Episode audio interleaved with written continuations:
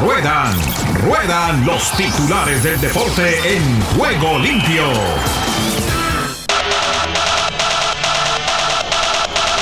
Les voy contando que Rojas y Duplantis coronan sus diamantes con dos marcas de relumbrón. Esto en materia del atletismo que se cumple en Zurich, Suiza. Asimismo les cuento que Rojas y Duplan, como les decía, brillan con coronas y sus diamantes. Eh, qué, tremendo relumbrón. Doble titular le dieron en la F. Asimismo, Alfie Barnat y Besuidat hablan del golf de la BMW PGA. Ahora hay que decirles todo así porque si no, esto hay que decirlo así correctamente en el español sería la B, o W como la quieran llamar, de la PGA, pero no hay que decir la BMW PGA, porque si no la pronunciación no es inglesa, no es americana. Y eso es un torneo de golf. De otra parte, en el automovilismo, el Gran Premio de Italia, Sainz dice, será un gran premio muy difícil. Asimismo, Yulimar Rojas cierra un año de ensueño con su primer diamante en el atletismo de Zurich. Hay mucha actividad del atletismo. Fettel no está preocupado con su futuro en Aston Martin. Este Fettel se escribe con B, con B corta porque tiene una pronunciación en el alemán y en el holandés. En esas partes del continente la B suena como F. Entonces yo tendría que decir, si lo veo así, diría Vettel. No, es Fettel. Usted no nunca diga esa marca de esos carritos pequeñitos, no me la cobren. No diga Volkswagen, no, eso se dice Volkswagen. ¿De acuerdo? Me perdonan, no quiero dármelas aquí de Cervantes, ni mucho menos, simple y llanamente porque todos los días aprendemos. A mí cualquier día me enseñaron esas pronunciaciones y yo tengo que hacerlas. Sigo con los titulares porque si no, no acabo. La rusa Sidirova se une al exclusivo club de los 5 metros. Hamilton no puede decir si Russell será más rápido que Fotas. Esto es en el automovilismo, el automovilismo de la Fórmula 1 previo a lo que será el Gran Premio de Italia que se correrá el fin de semana. Russell dice, Mercedes me aseguró que tendré el mismo trato de la Hamilton. De otra parte también les cuento que hay novedades, por ejemplo, en el béisbol de las grandes ligas. Prescott mejor que Brady. Aquí los números que lo demuestran. Eso en el fútbol americano.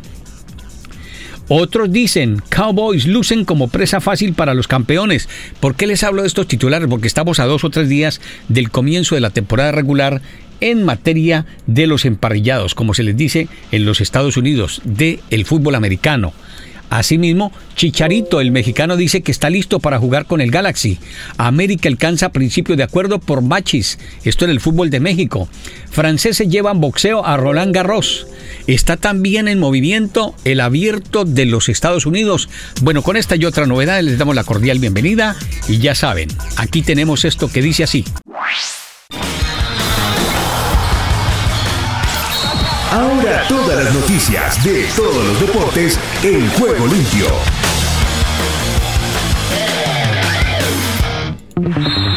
Mi estimado Rusito, usted tiene la palabra desde el escenario en Colombia. El Alcides Nieto Patiño para que nos cuente lo que está sucediendo en materia de la pista. Allí. Lo escuchamos, mi estimado Ruso. Bienvenido. ¿Qué tal amigos de Juego Limpio? Un cordial saludo también para Ricardo López Ayala, directamente del velódromo Alcides Nieto Patiño, donde estamos en este momento, previos a las finales de persecución por equipos, tanto en la rama femenina como en la rama masculina. Se ha hecho, se ha realizado la clasificación en las horas de la mañana para esta especialidad, de modo pues que a esta hora antes de la gran final entre los, las damas y los varones en cuanto a la persecución por equipos, tenemos que a este momento se están realizando las clasificaciones para la velocidad por equipos, tanto para varones, tanto para mujeres. En este momento, después de que pase esta actividad que estamos presenciando en este momento de la clasificación, vendrán los enfrentamientos por la medalla de oro y la medalla de plata. En cuanto a la medalla de oro, Canadá enfrentará a Polonia. La medalla de bronce la disputará Colombia y el equipo olímpico campeón en Tokio de esta modalidad.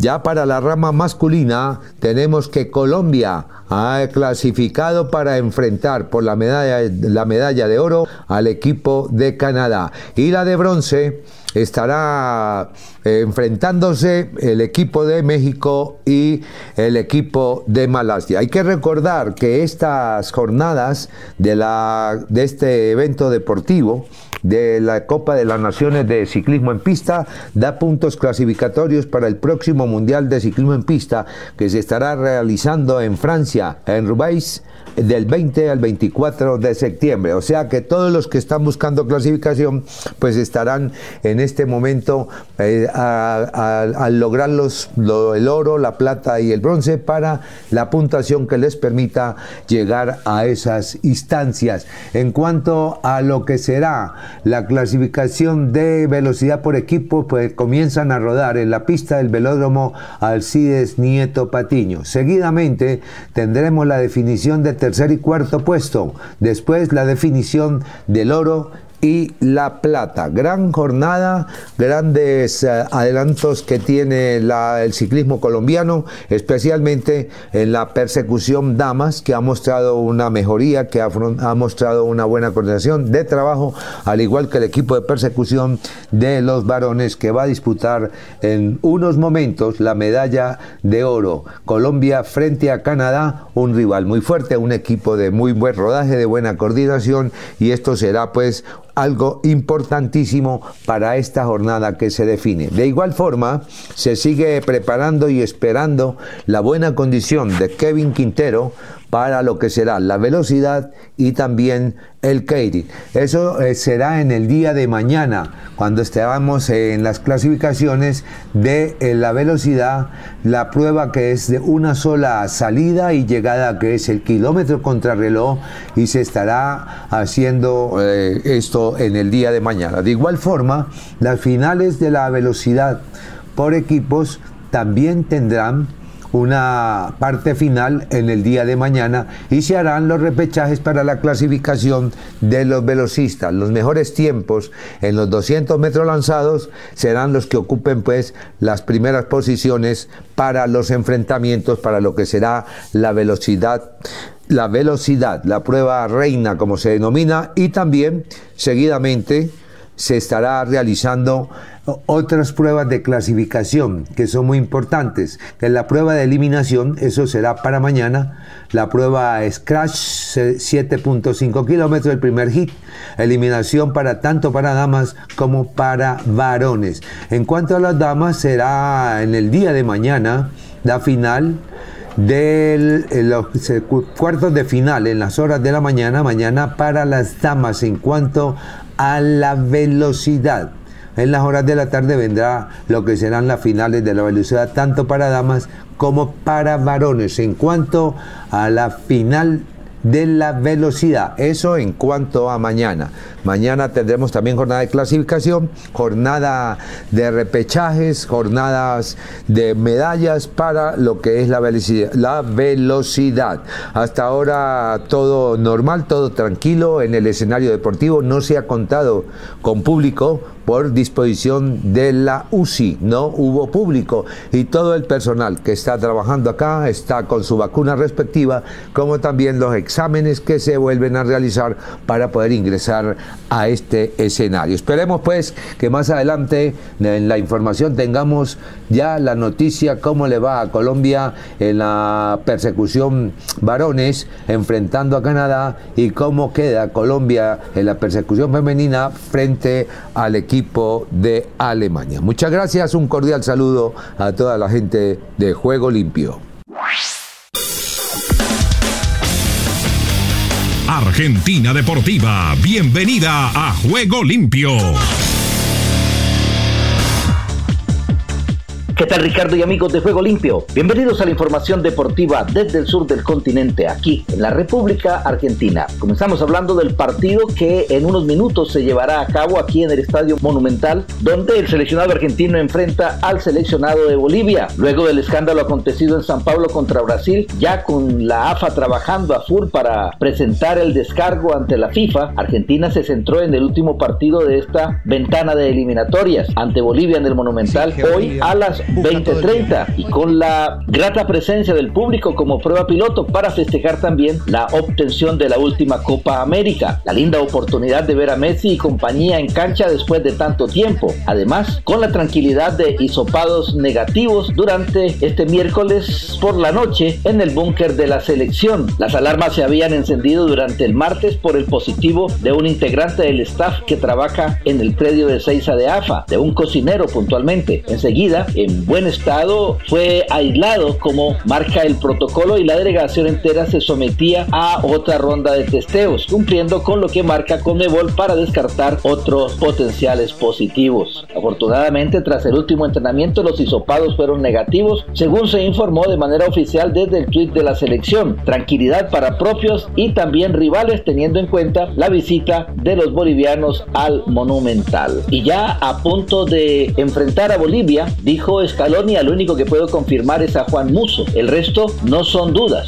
Lionel Scaloni no hizo oficial cuál sería el equipo que va a recibir a Bolivia, pero tiene el 11 de la selección en su regreso como campeón de América a su país, a su casa, al Monumental. Al menos en su cabeza, en su idea ya está. De las tres modificaciones que ensayará con respecto a Brasil, una la hizo pública, la del arquero y el resto, la gran duda no estaba en el fondo donde Germán Pesela volverá a meterse por Cuti Romero como pasó con Venezuela cuando el cordobés estuvo suspendido. Caso particular, el jugador del Tottenham no pudo estar en el primer partido de la triple fecha de las eliminatorias. En el segundo apenas jugó cinco minutos, le alcanzó igual para darle una linda murra a Neymar y luego se tuvo que ir para hacer la cuarentena en Croacia como fuera la otra variante está confirmada. Muso, Montiel, Pesela, Otamendi, Acuña, Di María, Paredes, De Paul, Papu Gómez, Martínez y Messi. Esa sería la alineación para enfrentar a Bolivia en unos minutos. Y hablando de la Copa Argentina, Tigre eliminó a Defensa y Justicia por penales. Tras igualar sin goles, el matador se impuso al halcón en la tanda con tapadas clave del arquero Marinelli. Los de Victoria se medirán con el ganador del duelo entre Racing y Godoy Cruz. Y así la Copa Argentina sigue su curso y ya tiene definidos a siete de los ocho equipos que disputarán los cuartos de final. Tigre le ganó a Defensa por penales y ahora se las verá con Racing o Godoy Cruz, el único duelo pendiente de octavos por un lugar en las semifinales. Talleres versus Temperley, el duelo que ya está definido en esta llave y en el otro sector del cuadro Boca jugará contra Patronato y San Telmo ante Argentinos. Todavía no hay una fecha ni sede definida para estos partidos. El ganador se meterá en la próxima Copa Libertadores de América. Los partidos serían Temperley Talleres, Boca Patronato, San Telmo Argentinos y Godoy Cruz se enfrenta a Racing o Tigre. Y ojo porque se habla por los lados de Boca que Paraguay quiere nacionalizar a una joya que tiene en su poder. Su aparición en Boca casi en una situación de emergencia durante la pasada Copa Libertadores. La titularidad por encima de un experimentado como Fran Fabra en este ciclo de Sebastián Bataglia y ahora el interés de Paraguay para nacionalizarlo y sumarlo a las próximas convocatorias. Todo muy rápido se le viene dando a Agustín Sánchez. Son jugadores de padres paraguayos y han manifestado sus deseos de formar parte. Son futbolistas seguidos por nosotros y forman parte de nuestra elección, reconoció Eduardo Berizzo, el entrenador argentino del seleccionado paraguayo. A nuestro entender son paraguayos que lo único que ha imposibilitado que lo sea es un trámite burocrático, agregó el técnico que está en la cuerda floja y se juega mucho este jueves como local ante Venezuela. Y alerta que hackearon la página de Anvisa y pusieron una bandera argentina. El sitio web del organismo que provocó la suspensión del partido con Brasil apareció con un mensaje irónico. Ese mensaje rezaba, no estuvimos de cuarentena para andar por sus servidores, nos van a expulsar también. Y bien Ricardo, esta es toda la información del músculo aquí, en la República Argentina. En CBC La Voz y para Juego Limpio, Rubén Darío Pérez. Paraguay está con Juego Limpio. Gracias Ricardo y amigos de Juego Limpio. Estos son los informes deportivos más resaltantes de hoy jueves desde Paraguay. La selección paraguaya de fútbol se encuentra disputando en estos momentos ante Venezuela en el estadio Defensores del Chaco. Continuidad del DT la albirroja Eduardo Berizzo pende de un hilo. Si empata la albirroja cortaría su proceso, pero si llega la victoria, entonces continuará. Pero siempre pendiendo de un hilo, dependiendo del próximo combo eliminatorio de octubre. El equipo está conformado con Anthony Silva, Robert Rojas, Omar Alderete, Fabián Balbuena y Santiago Arzamendia. Matías Villasanti, Ángel Lucena, Romero Gamarra, Lorenzo Melgarejo, Ángel Romero y Sebastián Balbuena. 15 juegos por eliminatorias sudamericanas tienen disputados Paraguay Venezuela con 11 victorias del Albirroja. 47 goles tienen anotados la Albirroja a la Vino Tinto en los 26 enfrentamientos de todo el historial. Recibió 22 goles. A continuación escuchemos al entrenador de la selección paraguaya, Eduardo Berizzo, mencionó que palpita el compromiso ante Venezuela, destacando la importancia de mostrar carácter como equipo para lograr los tres puntos. Nuestra manera de jugar tiene que ser atacar, encontrar los mejores caminos al gol, decidir bien las jugadas de ataque, para eso necesitamos el balón, hacer posesión y volcarnos con, con convicción en ataque. Eh, enfrentando a un rival que va a esperar nuestro error, va a intentar que nos equivoquemos y, lastimarnos a la contra, entonces será un ejercicio de, paciencia y de sostenimiento en ataque, encontrando los caminos al gol. Y cuando consigamos situaciones, mejorar la efectividad de cara al gol. Es fácil jugar partidos sin presión. Cuando existe la presión y la necesidad de ganar, es cuando uno muestra su verdadera personalidad. Y eso es lo que tenemos que seguir haciendo. Hay una cosa más importante que, yo mismo, que es que el equipo gane, que el equipo se sienta seguro de lo que hace y que salga en búsqueda de, la victoria, que es necesaria no solo para mí, sino para todos. Así que todas las energías están puestas en el partido de mañana, intentando una victoria que, como les decía recién, es necesaria y que la necesitamos todos. Miren, nosotros llevamos soportando bajas de partidos anteriores hasta hoy y nunca hemos hecho de las bajas ninguna explicación ni excusa. Nos adaptamos, los reemplazamos y así encontramos soluciones. Lo de jugar con dos zurdos es más natural, obviamente, jugar con un jugador diestro y con un zurdo sobre el costado izquierdo de la defensa. Puede ocasionalmente suceder, como sucedió en el partido con, con Uruguay en Copa América, pero me inclino más por la naturalidad. Siempre se trabaja en función de lo técnico-táctico, de resolver el problema del partido que nos va a enfrentar Venezuela. Y la confianza en estos momentos, como me preguntabas antes después del partido en el vestuario, ya hay que reconstruir el ánimo. Jugamos un partido muy intenso contra Colombia, contra un gran rival y pudimos vencerlos en los minutos finales, acertando esas ocasiones. Así que la confianza tiene que redoblarse, tiene que aparecer, la personalidad de jugar en momentos de presión también, y es un trabajo colectivo que forma parte del entrenamiento. Por otro lado, tras el escándalo en Brasil, donde el seleccionado local no pudo jugar todo el partido con Argentina, se abrió un expediente y ambos representativos tienen seis días para contestar. La carpeta fue abierta por la Federación Internacional de Fútbol Asociado, que investigará las implicancias y responsabilidades que derivaron en la suspensión del juego en la Arena do Sao Paulo. Brasil y Argentina, Argentina estaban por jugar el encuentro correspondiente a la fecha 6 de las eliminatorias cuando funcionarios de Anvisa ingresaron al campo de juego para requerir a varios futbolistas argentinos.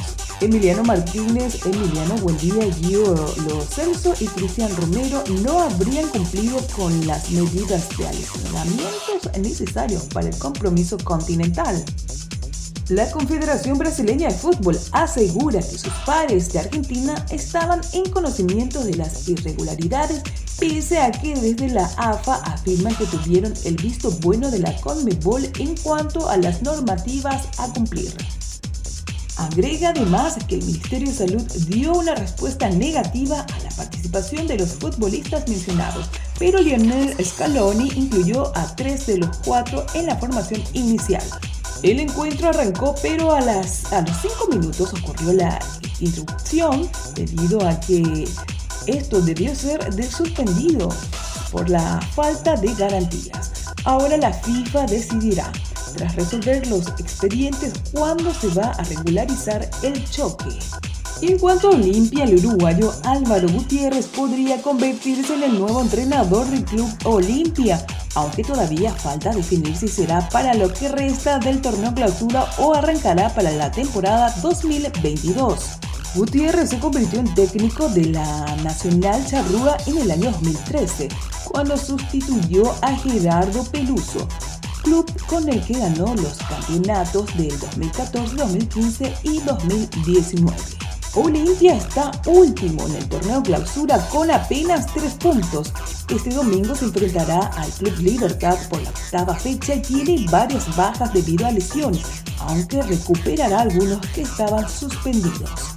Y por último, el arquero de Cerro Porteño, Jan Fernández, había presentado una nota al Tribunal Disciplinario de la Asociación Paraguaya de Fútbol en su defensa sobre el festejo que tuvo con su compañero Mateus González tras uno de los goles de su equipo a Olimpia en el último clásico. Su acto fue calificado como inconducta y la determinación que eh, realizó el tribunal fueron sancionar al jugador Jean Paulo Fernández Filio del Club Cerro Porteño con la pena de suspensión de un partido por la inconducta cometida en el partido disputado en el Club Olimpia y Cerro Porteño en la fecha 14 de agosto de 2021, conforme al exordio de la presente resolución basada en el artículo 51, igualmente en el numeral 2 del, del Código Disciplinario aplicar al jugador Jean Pablo Fernández Filio del Club Cerro Porteño la sanción de multa de 5 salarios mínimos mensuales de conformidad al artículo 97, resta el comunicado. Hasta aquí los informes deportivos más resaltantes del jueves desde Paraguay. Para Juego Limpio les informó Paola Loceda. Estados Unidos con todos los deportes en juego limpio. Bienvenidos estimados oyentes a Deportivo Internacional de la Voz de América. Henry Llanos les informa. El ex beisbolista de grandes ligas, Derek Jeter, escuchó la aclamación de sus admiradores cuando el ex campo corto y capitán de los Yankees de Nueva York fue exaltado al Salón de la Fama tras una espera que se prolongó debido a la pandemia. Entre el público que aplaudió a Jeter estaban dos luminarias de la NBA, Michael Jordan y Patrick Ewing, así como varios de sus ex compañeros junto al ex entrenador Joe Torre. Jeter subió al escenario después de que se rindió honores a otros miembros de la generación de 2020, Ted Simon, Larry Walker y el fallecido Marvin Miller. El ex astro de los Yankees se mostró conmovido por el momento y reconoció lo diferente que lucía la ceremonia tras el deceso de 10 miembros del Salón de la Fama recientemente. Estoy muy honrado por el hecho de que se me incluya junto a ustedes, amigos, y por vincularme con ustedes para siempre, manifestó Jeter. En el fútbol por eliminatorias de CONCACAF, Estados Unidos logró su primera victoria ayer miércoles por 4 a 1 ante Honduras en la tercera fecha del octogonal de la CONCACAF rumbo al Mundial de Qatar 2022 en partido disputado en el Estadio Metropolitano de Sula. Brian Moy anotó al minuto 27 para los locales, mientras que para los visitantes marcaron Anthony Robinson, de André Edlin, Brandon Aronson y Sebastián Leggett. Con este resultado, Estados Unidos es tercero del premundial con cinco unidades a dos del líder, que en este momento es México, mientras que Honduras es sexta con dos puntos. En otros partidos, Canadá goleó 3-0 a El Salvador con tantos de Ativa, Atkinson, Jonathan Davis y Tahon Buchanan.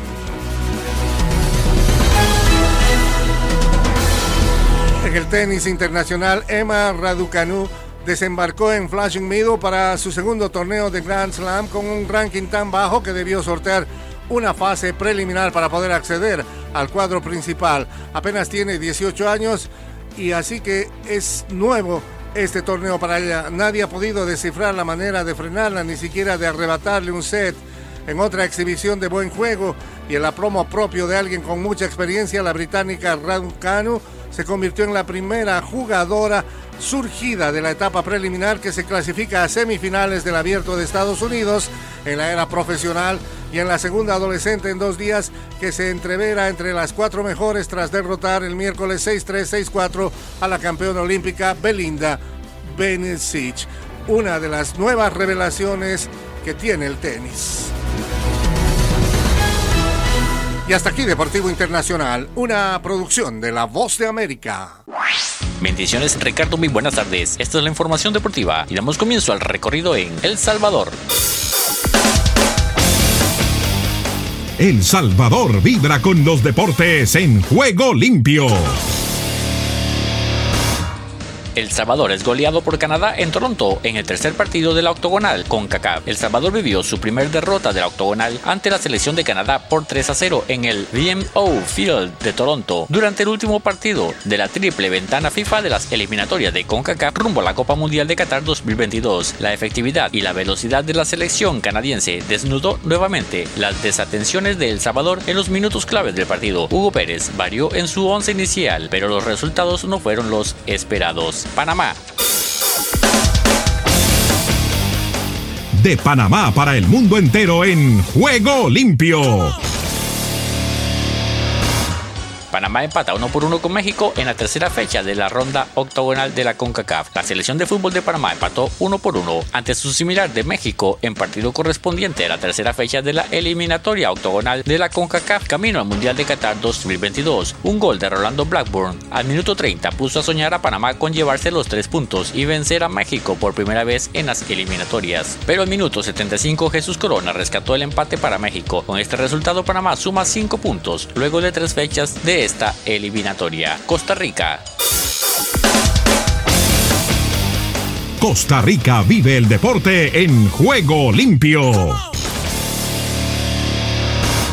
La C le suma un empate insípido que desdibuja el camino hacia Qatar 2022. La selección nacional de Costa Rica observa cada vez más lejano el objetivo de estar en el Mundial de Qatar 2022, luego del decepcionante empate 1 por 1 conseguido ante Jamaica. Con este resultado, la tricolor cosechó solo dos puntos de nueve posibles, cediendo mucho terreno frente a sus rivales de CONCACAF apenas al arranque de un camino que comienza a desdibujarse. La Celetica está en una condición crítica y llegará con la presión hasta el cuello para la fecha FIFA de octubre que tendrá visitas a Honduras y Estados Unidos, mientras que enfrentará a El Salvador en Estadio Nacional de Costa Rica, que dejó de ser una fortaleza para los ticos. Guatemala.